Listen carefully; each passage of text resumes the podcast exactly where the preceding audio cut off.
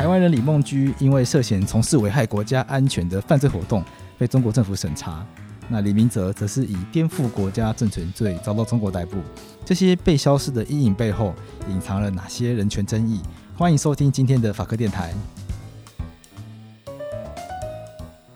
又到法科电台的时间，我是站长杨贵智。今天来到法科电台跟我们聊天的是台湾人权促进会秘书长邱依林。主持人好，各位听众朋友大家好，很开心邀请到依林来跟我们聊聊最近这几年常常发生的台湾人到中国被消失的事件。那台权会台湾人权促进会。对这个议题有长期的关注，是不是先请伊伶跟大家介绍一下台湾人权促进会做哪一些倡议，然后它的运作模式大概是什么样子？呃，台湾人权促进会成立于一九八四年十二月十号，那呃当时还是戒严的时期，所以早期我们的工作主要是在救援政治犯以及要求解除戒严等等的。那当然到解严之后，仍然也仍然还有很多的一些呃就是政治犯的案件仍然没有消失。那呃后续也陆陆续续还有很多的一些人权的议题。仍然在发生，更有一些新兴的人权议题哦。所以，像我们持续关注的，像集会游行的权利啦，然后网络的言论自由、隐私权啦。难民啊，无国籍寻求庇护者的权利，然后像这几年有很多的这个居住权反迫迁的议题啊，像这个原住民的人权啦，或者是监所的人权，然后还有像国际公约怎么在台湾落实等等的这一些各式各样的议题，其实都是台全会呃目前仍然有持续的在关注，然后在呃要求政府要去改变他们的法令啊，或相关的一些政策的。能不能帮我们介绍几个就是台全会这几年可能特别琢磨的议题？上面，比如说像在网络自由跟隐私权的这个议题上面，嗯、像我们最近一直在关注的就是晶片身份证的换发这件事情。那因为这个议题其实也是从一九九七年国民党在执政的时候就一直想要做这件事情。嗯、那到呃这个两千零五年的时候，其实当时的户籍法。的这个修法，然后要求全国人民在换身份证的时候要按捺指纹的，然后后来有四四六零三的这个出现，那这个都是台全会一直在就是有参与，然后在努力推动。那当然到了现在，我们看到说这几年政府还是不断的想要去实行这样的一个晶片身份证的政策，所以当然它的一些。科技的进展又更不一样了，跟二十年前，所以你又要再去研究更多的一些，不管是技术层面，以及它在法律上面，它仍然没有做任何的一些修改跟专法，或是一些相关的配套措施，那导致说，其实你还是必须要去质疑说，那政府这个就是你根本没有任何的。呃，相关的一些法令去限制这些各自，它不会被滥用的情况底下，或者是说你没有办法去确保说这个未来这些呃技术全部都平台都搭建起来之后，这个政府是不是就更容易全面的去监控所有人的一举一动？我没有办法去避免这样的情况底下，那我们就要去接受这样的一些政策。那这个是我们觉得，如果政府强行去推动，是非常不负责任的做法。那所以像这个也是我们目前持续在关注的。那像呃，从二零一七年这几年，当然像李明哲的。被中国政府抓走这些事情，那当然就是也引发台权会就是持续的去关注。中国相关的一些司法的人权的情况，我们当然主要仍然是以台湾自己本地的人权议题的关心为主。但是事实上这几年，我们就发现说有非常多的一些台湾人，其实包括二零一二年的钟鼎邦先生，还是一位法轮功的学员，那也是只是一个新竹的那种呃科技厂商的一个经理而已。那他也莫名其妙的进入中国就消失了五十几天。对，那类似这样的一些案件，其实都还蛮多的。那所以我们就是也有进行一些个案的救援，以及说呼吁我们的陆委会啊等等这政府组织应该也要去思考说，那这类的案件，我们应该要怎么样去提供一个比较有效的救济管道？那像居住权的议题，大概就是也是从过去像乐生院的破迁，然后到像桃园航空城的呃个案，以及呃陆陆续续台北也有一些个案的破迁的议题，我们也是持续的有去关注一些，包括这个土地征收啊、都市更新条例的修法。那呃，就是也提供一些面临破迁的个案的一些协助，包括像这个百年人瑞的那个柳公俊的那一位，对他，他也是呃面临同样的问题这样子。那还有包括一些原住民的部落，像呃高雄的拉瓦克部落，那他们因为他们可能没有土地的所有权，可是事实上他们在那边已经待很久了，那他们也面临到说要被赶走，类似这种问题。那到底可以怎么样有一个比较尊重？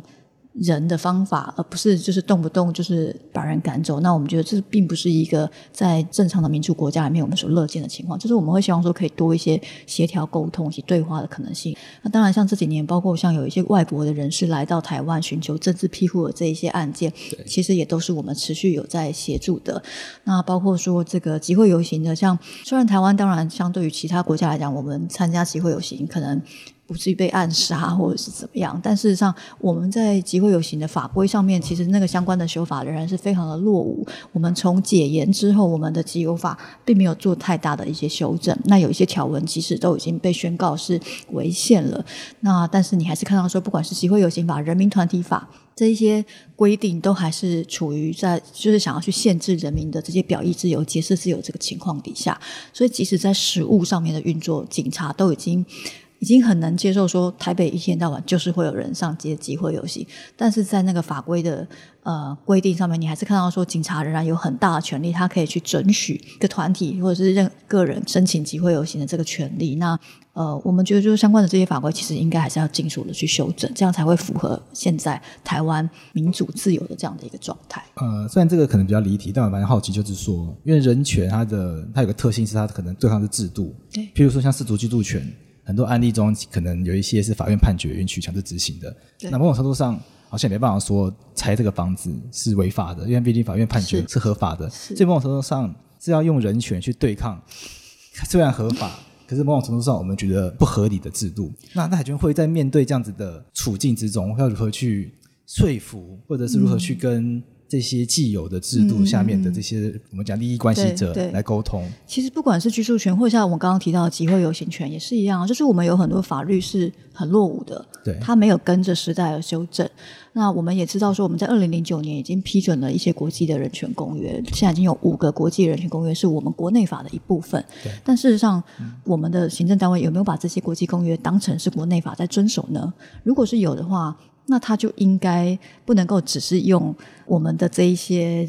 落伍的。不合时宜的集会游行法，或者是这些法规来去说我的执法只依照这些法律嘛？那我们的国际公约你也要遵守啊。那我们的不管是公民政治权利公约里面对于集会游行权的保障，或者是我们的经济社会文化权里面对于居住权的保障，也应该是政府部门要去遵守的。那同时，呃，这个联合国的人权呃这个委员会里面的相关的对这些公约的一些解释，也应该是我们的政府要去参考的，怎么样去落实这些公约的条文。所以这个不是只是说哦，因为我们的都市更新的条例就是这样规定，所以我这样子随便把人赶走、破迁他们、拆他们的房子就是合理的。我想，我们其实正是要去透过这些个案去看到，说我们的有一些法律跟政策，它其实是不合时宜，然后它可能已经需要修改了。那正是透过这些个案去凸显说，呃，可能有一些相关的法令跟制度有修修改的必要性，以及其他的迫切性，对啊。我觉得比较有趣的是，像晶片身份证的问题，好像比较不一样。它是科技的发展日新月异，可能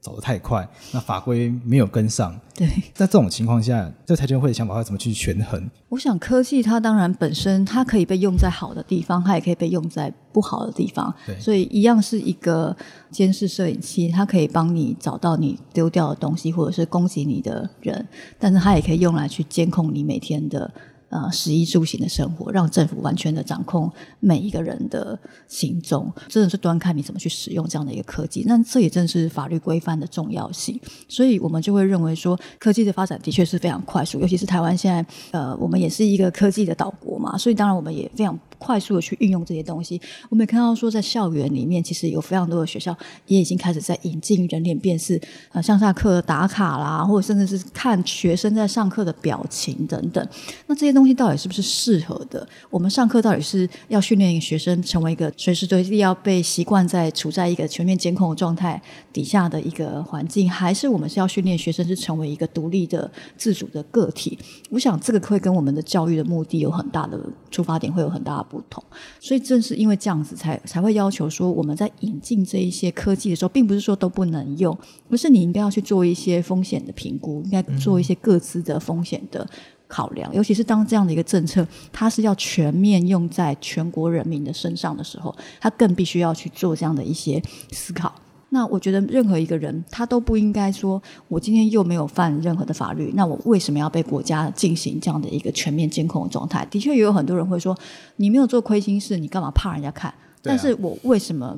在我没有犯法的情况底下，到底我为什么必须要我一离开我的家门，我就要全面的让国家知道我现在走到哪里了？我现在在哪一个捷运站上车了？以及我现在又到了哪一个地方去消费了什么？我想这个是没有必要的嘛。然后我甚至问我哪一天在住在哪一个旅馆，国家凭什么知道我的这些个人资讯？我们现在也有所谓的个人资料保护法。那我们也知道说，呃，这个国发会也正在针对欧盟的个资法在做所谓的适足性的评估嘛，就是说我们的。国家的这些关于各自保护的相关的法规，到底跟不跟得上欧盟的角度？然后我们是不是自己也要有一些修改？甚至到现在为止，我们从来没有一个各自保护的专责机构，这也是一个很大的问题。因为在其他国家，不管是日本、香港、加拿大等等这些国家，当你有各自法的国家，它其实就会设置所谓的个人资料的保护署来去。监督以及落实所谓的各自保护的事情，可是我们有了各自法，我们却没有设置专责机构，呃，就是只有一个所谓的解释法令的机构。以前在法务部，现在在国发会，但是国发会它也不是一个监督机构啊，它也是一个，它其实就是在协调各政府部会的一个单位嘛。它甚至他自己可能也是那一个，他想要去强推很多的一些新兴科技。使用在未来的政府的政策，比如说什么数位国家这种东西的，所以它其实是可能是会需要被监督的对象。因此，有这样的一个单位来去作为各自保护的专职机构，可能也都是不恰当的。那我们会需要比较是一个独立的这样的一个专责机构。我觉得台湾有一个很有趣的现象，就是台湾可能解严一一段时间了。民主的选举也进行过很多次，会被政府监控这件事情，我觉得很多的台湾的朋友是没有意识到这样子的情况。对，那有没有办法让大家更了解到说，这个确实是有可能发生在台湾这个国家里面的？因为我们等一下要讨论的这个李明哲或者是这个李孟居这些案件，那大家看到对岸大规模的政府去监控的，确实大家对于对岸的。这样子政府行为大家是可以理解的，可大家好像不会觉得这个是发生在台湾的。的确有很多人会觉得台湾又不是中国，呃，我们的政府不会像中国政府这样子的去用这些科技。但我也必须要提醒的是，政党一直都在轮替啊。美国现在是川普在当总统，我的意思是说，有很多的一些国家，他们其实是有所谓的很疯狂的强人在担任领导者，不管是美国，甚至是菲律宾，或者是英国的首相。都是这种，其实是过去我们认为比较保守、比较反动的这一些人，他们掌握了权力，嗯、所以我们会看到说，对啊，人权它不是一路往前进、往前走的啊，它其实也有可能，当今天是不同的人在执政的时候，他可能就会把人权带往另外一个方向。美国的总统川普，他现在对于所谓的移民政策，就是一个全面的倒退的反动的一个政策嘛，即使是让那一些都已经拿到绿卡的。回教徒竟然把他们挡在机场之外，不让他们入，就是进入这个美国的领土，这是很荒谬的事情。或者他还要筑起高墙，禁止这个所有的墨西哥的这一些人可以进到，对，然后把这一些呃非法移民的小孩跟他们的家人全部都分开来关到外国人收容所里面。这些措施其实都是非常违反人权的做法。所以你会看到说，即使像在美国、在欧洲、英国这些所谓的。民主制度对他们来讲，早就已经是施行了，呃，很久很久的国家，他们也仍然会发生不民主、不自由的政策在施行嘛。那你刚刚说监控的东西，英国也一样啊，美国也一样啊。事实上，呃，美国的。人权团体，英国的人权组织，像 Privacy International，美国的像 ACLU 等等这些人权组织，或者是像 EFF 这些关注这个数位人权的组织，他们其实都长期就是在关注说，科技不断的在进步，他们也很担心说，政府就是会拿这些科技的工具来去监控嘛。所以为什么当初这个美国 Snowden 会要出来去揭发所谓的棱镜计划，来去告诉大家说，哎，你知道吗？美国政府没有透过法院的传票，他在监听好多人的这个电话、网络的这些事情，对啊，那这个一揭露出来，所有的美国人民也是哗然嘛，就会觉得说，对啊，那这也是发生在美国啊，就是说他也不是中国啊。就算你今天不是一个像习近平那样的一个疯狂的领导人，但是我们也不知道，我们也有疯狂的韩国瑜嘛，我们也可能会有其他的更疯狂的政治人物的出现，所以我觉得不可能去依靠一个。好像说，呃，哦，现在是我觉得这些领导者这个政党不会做这种事情，所以我们不需要去用任何的法规来去限制这些科技的应用跟发展。我觉得，如果我们所有的政策只能够去依赖于执政者的自律、政党的自律，我觉得这个其实是会蛮危险的。就是说，你没有办法保证说，那下一个政党呢？那下一个领导者他的政策是什么？那所以我觉得这个正是说，法律它其实某个程度它就是要去。限制就是说政府的滥权嘛，所以今天当没有必要的时候，其实执政者他就不应该去强加于这样的一些不必要的工具在人民的身上。就是我觉得我们很多时候在思考所谓的权利 rights 跟 power 就是政府的权利的时候，一个是一个是利益对，其实是，是力量的力，是不大一样的。就是说好像我们过去仍然是比较臣服于说啊，政府做的不会是对我们不好的事情。我觉得那个还是仍然停留在一个比较权威时期的，不能够去质疑政府的一个想象的。对对对，就觉得政府一定是好人吗？然后政府不能够去质疑他的这个政策的目的。我觉得不应该是这个样子的。今天这就是我们的权利，我们应该要有权利去，就是要求政府说，当我今天没有去。去影响到其他人的时候，那你不应该要去要求我做一些多出于我授权给你的事情。现在的状况是这样，就是说台权会在台湾监督台湾政府已经很辛苦了。那像在李明哲、李孟居这案件里面呢、要面对的是一个实力远大于我们想象，然后也根本可能没办法去监督他的一个这样子的一个政权。像李明哲啊、李孟居像这样子一进入中国他就消失的这种案例。台权会这边，伊林有没有一些观察？就是为什么这种现象有越来越多的状况？其实这个现象我们一直都没有办法很有效的掌握，因为台湾政府虽然跟中国有签署所谓的两岸司法互助、共同打击犯罪对协议等等的，那照理来说，中国政府抓了台湾的人，他应该要通报我们，那他也应该要让我们知道说他们被关在哪里，以及他们是因为什么样的理由被逮捕，相关的一些包括家属探视啊，然后或者是律师的保障啊，都应该要提供。一直以来的这样的一个呃司法互助协议、共打协议，遵守的都是台湾方。那我们抓到人，我们相关的一些程序都会回报给中国政府，我们遵守这个协议的内容。可是中国政府他。并不遵守这个协议的内容，就是他回报给我们的资讯，通常可能都是只有两成、三成。像我刚刚讲的，二零一二年的钟鼎邦先生，他入境之后被逮捕，中国政府也没有通知我们，也没有通知家属。但事实上，钟鼎邦、李明哲、李梦居这些都还是新闻媒体有报道的事件，我们才会知道。可是实际上，到底还有多少的人真的被逮捕，然后被关押在中国？其实。呃，海基会之前有公布一个数字，但是那个数字其实也都是海基会这边，比如说家属有通报他啦，或者说中国政府呃有告诉他的，所以那个数字也都不是全部的数字。但是即使是这样的一个呃统计数字，我们都看到说，其实在呃就说在中国被失踪的台湾人，其实已经有超过五百人，然后被任意关押逮捕的，其实也有超过一千人，没有被统计进来的，可能人数还会更多。然后他们到底是因为什么理由被失踪？因为什么原因被关押？有很多个案的资讯其实是不是那么的清楚？我觉得这个其实是一个蛮严重的问题啊！就是说，我们的国人好像就变你你你进到中国以后，好像进到一个黑异时空。对对对，就是说你到底会怎样？你不见了，好像也不会有人知道，或者是你可不可以请律师？你可不可以见到你的家人？因为我们在中国也没有大使馆。就是像一般的外国人，如果他去到其他国家，那如果他被逮捕了或者是怎么样，至少他的大使是可以进去监狱里面。大使跟领事有这个探视的权利。对，可是我们在中国是完全没有任何的代表，以及没有任何的办公室的，所以根本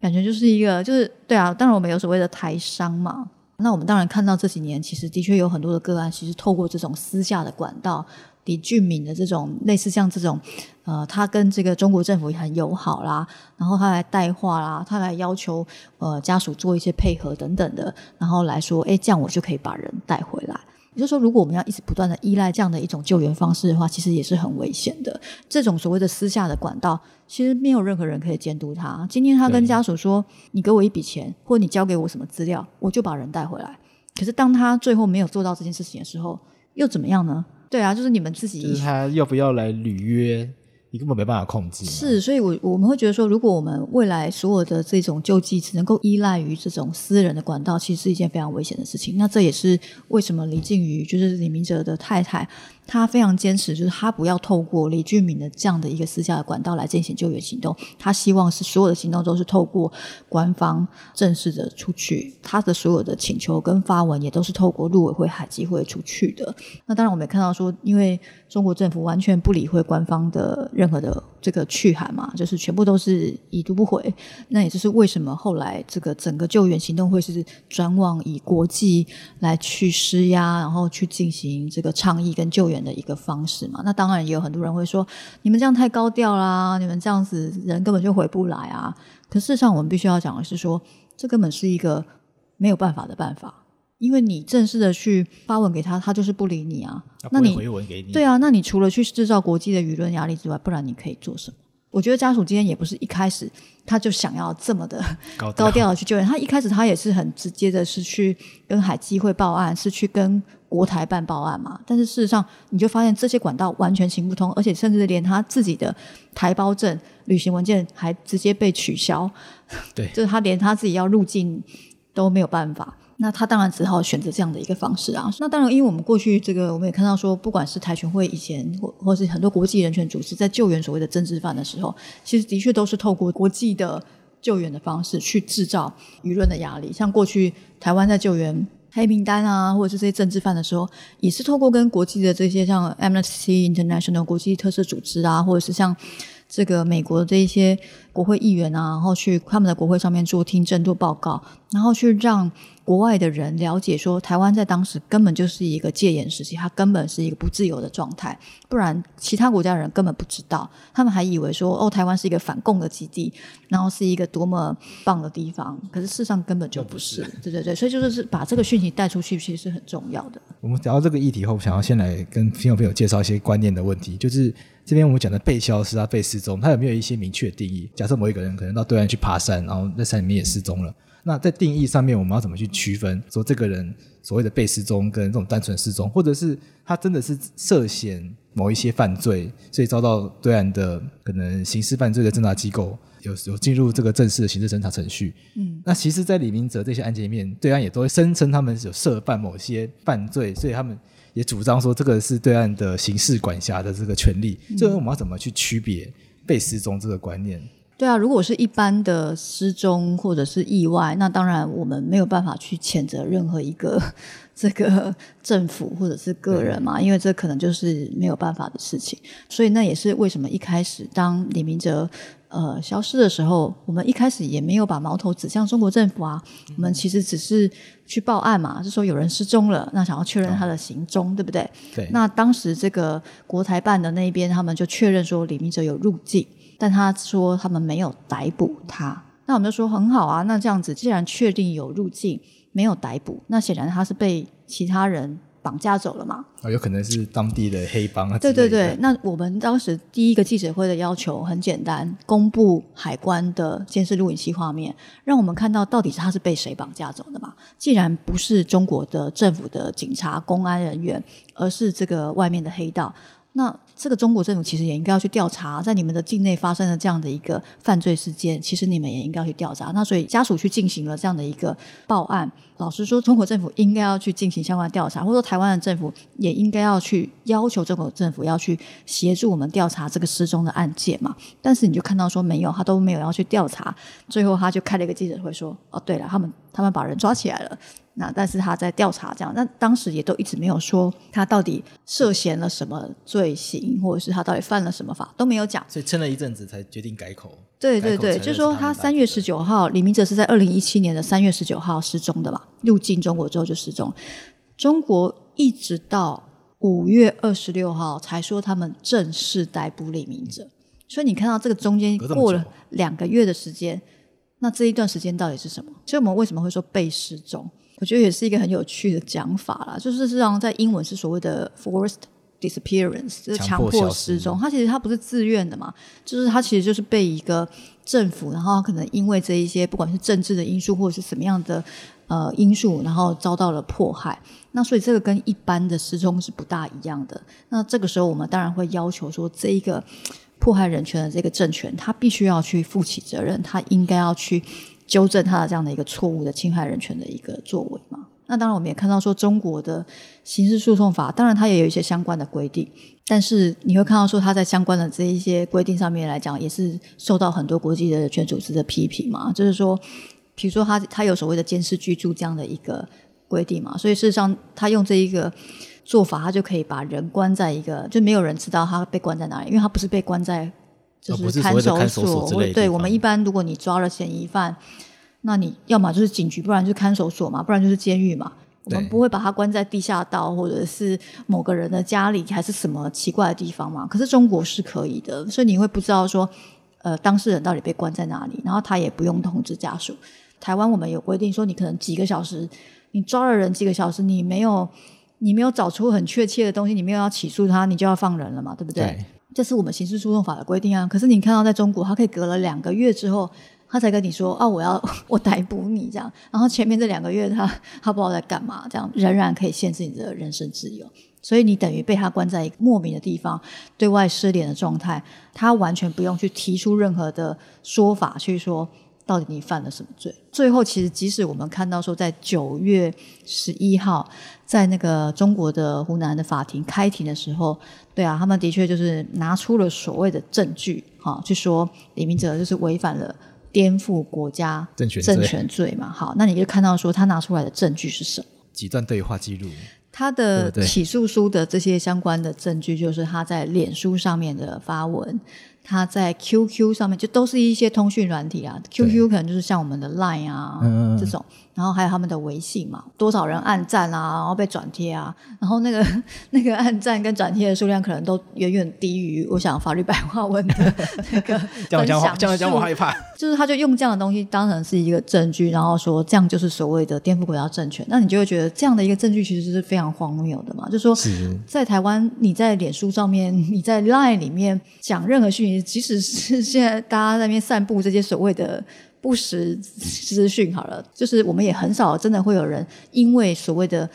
网络的言论，然后就这样被定罪。其实真的是比较少的，除非你今天你这个言论是已经很明确的，呃，涉及了恐吓啦，或者是安全的问题，对，那他可能就的确会有一些相关的刑责。可是如果只是一般的这一些言论的发表啦，或者说他他比如说他跟中国的网友分享台湾的民主化的历史啊，或是他们这个讨论中国这个当地的一些呃选举啊，然后这一些呃相关的一些公共事务等等。这些其实，在台湾都不可能是一个犯罪的事情，但是在中国，它被用来当成是颠覆国家政权罪的这样的一个证据，所以你会看到说，为什么我们会觉得这个整个事情是很荒谬的，就是它跟一般的犯罪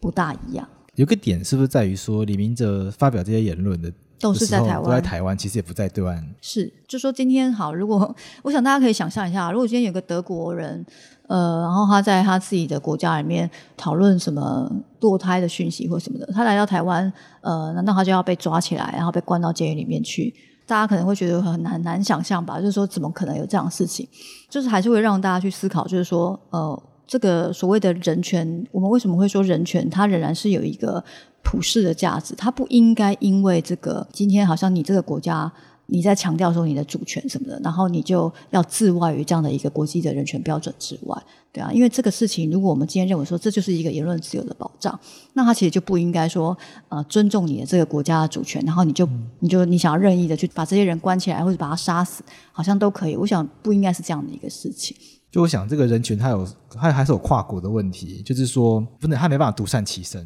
其他国家的人权情况如果不好，甚至越来越恶劣的话，它连带一定会影响到我们自己这个国家嘛。譬如说，像现在对岸，只要讲到一点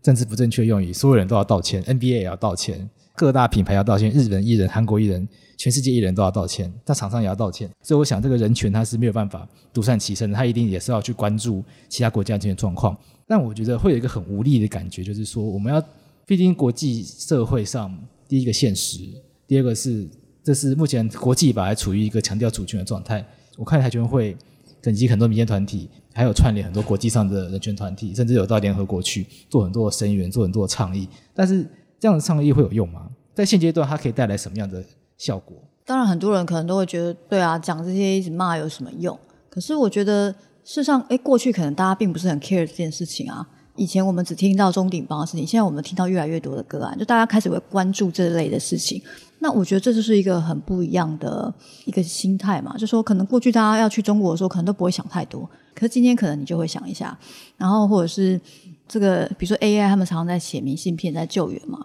对啊，那这个到底有没有一些直接的效果？其实我们不晓得，我们没有办法保证。可是我们的确也看到说，有很多的一些被关在监狱里面的政治犯，他可能因为这样的一个一直不断有明信片寄过去，也导致他们的这些监所的人觉得，诶，这个个案其实是有很多人在关注的。因此，他可能就不敢要对他这个施加太多的一些酷刑啊，或者是说不敢，比如说把他弄死啊等等的。那你也看到说，李明哲，比如说一开始他太太其实是连入境都没有办法入境嘛。那新闻有讲，就是要上飞机之前突然被通知，机票就被取消了，然后旅行文证也被取消嘛。那当然，我们也是不断的一直要求嘛。那所以，当然现在他太太至少他还可以每个月过去探视他先生。那当然，李明哲在监狱里面的处境可能也不是多好的处境了哈。就是说，我们也看到说，当因为他被他之前又被任意的移监，然后再被送回来的时候，他曾经有一段时间，他们可能在监狱里面有那个所谓的现金的账户是可以使用的，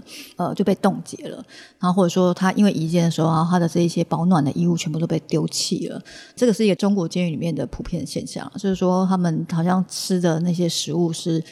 并不是新鲜的食物，就品质有，而是对，而是有有有发酸、有有有有腐败的问题，嗯，所以他们才会需要那个所谓的现金去买一些正常一点的食物。但当他的现金在监狱里面消费的，对对对，但他的现金被冻结的时候，他等于没有办法去买到这些食物。那我们也看到说，他的那个体重，比如说下降了三四公斤等等的，三四公斤，三十三十公斤，对对啊，就是原本我们看到李明哲的照片，其实是比较。胖胖的大哥，对对对，那他现在就是一个很瘦很瘦，可能又恢复到二十年前的那个 很瘦很瘦的模样这样子。我、嗯、我觉得其实真的没有人可以保证说我们这个东西有没有什么很直接的效果，但是我们其实的确会看到说有一些间接的影响，就是说当大家持续的在关注，不断的写信过去，至少中国的政府会知道说这个个案仍然有人在关注他，这个个案当他随便。动他的时候，可能国际社会是会有一些呃舆论压力，会去谴责他。我们看到说，欧盟议会发了好几次的这个决议文，然后联合国也受理了这个案件，不断的也去发文要求中国政府要回应等等。这些都是一个，虽然他没有直接做经济制裁，但是我想多多少少都还是会让中国政府意识到说，诶，我今天抓了一个台湾人，也不是没事，就是其实有一些其他的国家在关注这件事情。中国政府对啊，他的确是一个流氓政府，没错。他的确很多时候他没有要改变他的相关的一些法律规定，可是他仍然要不断的疲于奔命的去回应这些对他的质疑。他为了要去回应这些东西，他可能也势必要做一些改变。包括我们看到刘晓波跟刘霞很多的，不管是人权组织啊，或是很多的一些国际社会共同努力，才真的有办法让这些人重获自由，或者是让他们重新享受这个呃有人权的状态。能不能跟我分享，就是当时在抢救李明哲的这个过程，一些本来是要到联合国去发表演说嘛，可是突然通知说要开庭，就是很很好笑嘛，就是说他他的法庭，他号称公开，公开法庭，然后他号称直播，但是你就看到所谓的公开，就是我们就是也有听到这个李明哲的一些中国的网友就在说，那一天他们也想要来听案件，因为他们就是在这个 QQ 的群组里面有一直在听他。分享这些资讯的人，他们就会觉得很荒谬，当然也会觉得很生气嘛，所以他们当然也想要来听这个法院的开庭。他们很多人是连家里面都出不去的，就当天他就被限制在他自己的家门口，不让他出门。对，或者说是反正他到了法庭，他可能也没办法进去旁听。那这是所谓的公开审判。那所谓的直播，他们其实是从早上九点一直开庭开到下午好像五点五点多，这是很长的时间哦，很长的时间。但是如果你上网去看直播的画面。它只有四段，每一段都只有十五分钟，哦，这是所谓的直播，跟我们想象的直播差很多。因为那时候我在联合，我们在联合国嘛，我跟人人权公约事情监督联盟的宜碧在联合国，然后我们在说明这个案件要给这些人权的特别报告员听这样子。那所以我们当然他们也会想要了解这个法庭开庭的状态，所以我们也必须要一直不断的要去看这个直播啊，或者请他们回报相关的讯息。那你就看到说那个直播就是十五分钟，然后就就结束了，然后你就要开再等等等等好久，等好久，可能再等个半个小时还是一个小时，才又有第二段的直播十五分钟。对啊，所以你就会看到说他的那个整个法庭的运作，对他们也有法官，他们也有检察官，他甚至还指派了律师来帮李明哲辩护。对，但是律师事实上就是连。律师的功能就是对承认对李明哲就是颠覆国家政权，然后认错、协助认罪的角色。对对对，然后就说对我们发表这些网络言论就是所谓的颠覆国家政权，就是确认这件事情，然后再来就是放弃上诉。对整个法庭的过程里面，你就看到说，对啊，该有的角色都有了，可事实上这是根本就是一个非常荒谬的一个法庭的演戏吧？就是说，对啊，的确都有演员，但是他的整个程序完全跟我们所想象的一个。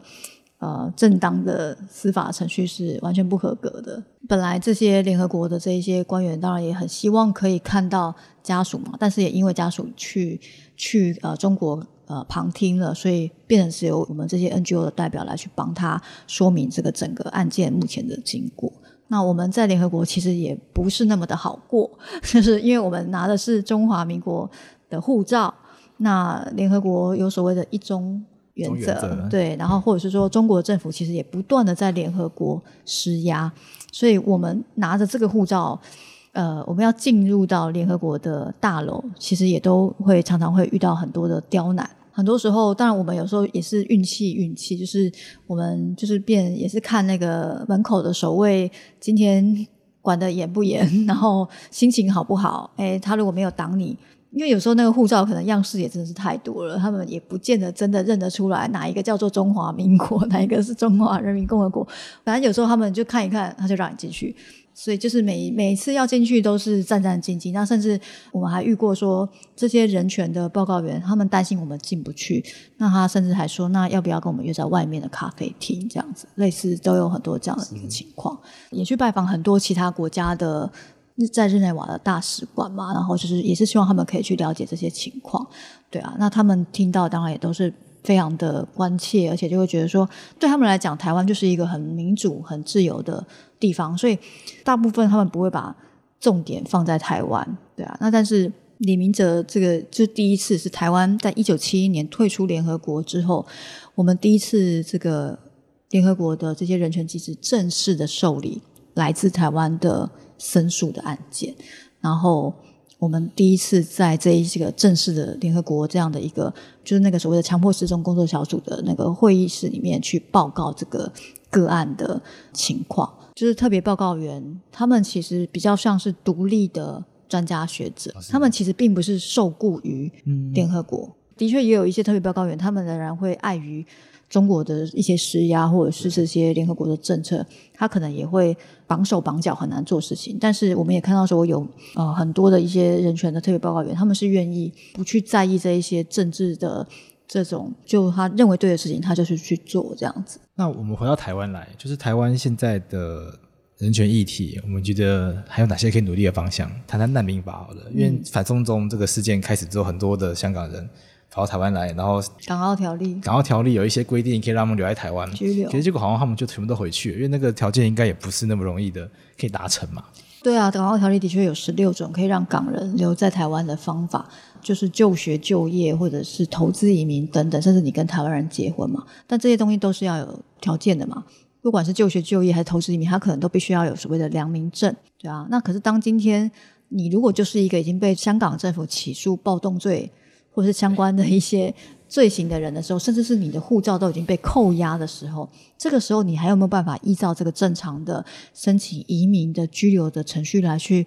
做这些事情呢？如果你申请得到良民证，如果你也没被起诉，如果你也都一切正常，当然你就走这个正常程序就好了。可是我们今天讲的不是这样的个案嘛？我们今天之所以为什么会呼吁要有一些难民的庇护保护的机制，正是因为有些人他就是没有办法透过这些程序，而且正是因为他被他的国家迫害，那他才会有需要跑到第三国寻求其他国家的安全的庇护嘛。那这个台湾自己过去的政治犯，呃。也是曾经有要求其他国家来去庇护他们嘛？就当我们的政府在迫害我们的人民的时候，我们当然也会希望其他国家，当我逃出去的时候，是有其他国家他可以提供给我基本的人权嘛，因为你要在一个国家生活，你一定要可以合法的居留嘛，不然就是非法移民啊。然后或者是说你要工作权嘛，或者说你要念书，那你也要相关的一些这些东西都是需要呃有法律来保障它的。可是如果当今天你连你入境这个国家，或是你留在这个国家都不是一个合法状态，你拿的只是一个观光的签证的时候，能不能不断的被延长都不晓得。而且如果你拿观光签，其实你也不能工作，你也不能去念书啊。对，你你你可以干嘛？你又不能一直观光，你要在一个地方生活，生活你势必就是要养活自己嘛，或者你也要找事情做嘛。所以这些东西都是一个正常的人他会需要的一些基本权利。那他不应该因为他今天是一个被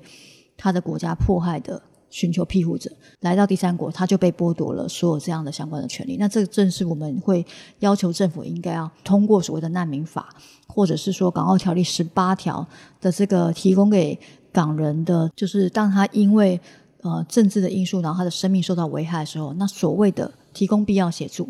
他就应该有一个比较明确的一套机制跟做法出来，而不是只是一个空的条文在那边，那样是没有意义的。那最后要怎么样去告诉大家说，哎，这些案件其实是重要的？其实不是只有李明哲、李梦居嘛，我们还知道说，好像还有另外一位。看起来非常统派的，对，那个两岸的什么什么协会的会长也被抓了嘛。事实上，你就看到说，那个所谓的红线到底在哪里？没有。是不是不只有台湾人？对，其他国家的，分国籍的，对，包括说瑞典的，或者说澳洲的这一些学者啦等等，也都有发生过类似的被关押呃二十几天，或者说没办法离境的状态。这个都是不是只有台湾人，其他国家人也都有遇到的类似情况。然后台湾其实。为什么要关注这些事情？我觉得台湾，因为我们每年根据海基会的统计，我们每年有五百万人次的人会进到中国。其实身边很多朋友，我们身边一定都有很多朋友对，你可能不，就是说你的亲友可能是去，不管是观光、就学、就业都好，投资也好，就是说其实有很多人在那里的。难道大家不想要好好了解一下自己在那里的相关的一些风险，或者是一些权利义务吗？因为我想每个人我们要去。一个国家观光，或者是旅游，或者是念书的时候，你应该都会想要去了解一下那个国家的一些基本的资讯。那我觉得，呃，中国的很多的资讯相对来讲是非常封闭的，它不对外揭露的。可是正是因为这样，我们才必须要透过这一些个案去理解中国现实的比较丑陋的那一面，就是仍然是必须要被看见的。我们的确看到中国这几年的经济发展啊。他的确，呃，就是非常的快速嘛。然后大家都看到中国很好的那一面，也有很多的一些国外的，就是一些其他国家都以为中国赚钱了，这个也许民主自由就跟着来了。可事实上，你就看到说，哎，并没有。好，习近平上台之后，反而还抓了维权律师。更多的人，甚至外国人都被逮捕，所以我们觉得说，去了解这些资讯其实是重要的。而且你，你你说今天就算你不入境中国，可是像香港的那个送中条例，是你只要入境香港，你在香港转机，你可能就会被送到中国去受审嘛。我们台湾。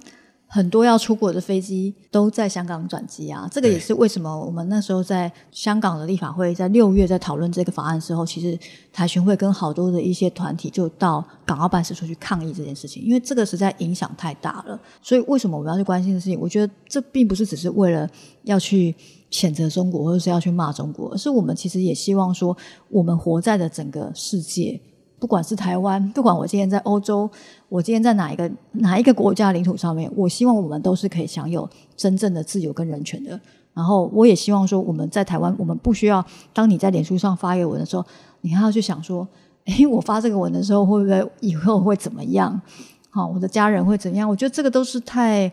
太荒谬的事情了，那就好像我们又回到了我们以前的戒严时期啊，就是你都不能够去讲什么批评政府的话，就自我限制。对啊，可是现在的确有很多人是这样的啊，他担心他的家人，他担心他的朋友。我们真的想要活在一个这么处处受到限制的世界里面吗？好，我们谢谢依林为我们分享这么多跟李明哲有关的这些经历，也为我们分享很多台权会在倡议这些人权议题的这些过程及心路历程。我们先谢谢依林。不会不会，谢谢。好，如果大家你喜欢法科电台的话，记得在 Sound、Spotify、Apple p o c k e t 上面订阅我们的节目，而且在 Apple p o c k e t 上面可以给我们五颗星。现在每个单集的叙述栏位中，我们也加上了留言表单。如果你有任何的建议，或者是想跟我们讲悄悄话，可以到我们的留言表单留言给我们。那我们就下次见喽，拜拜。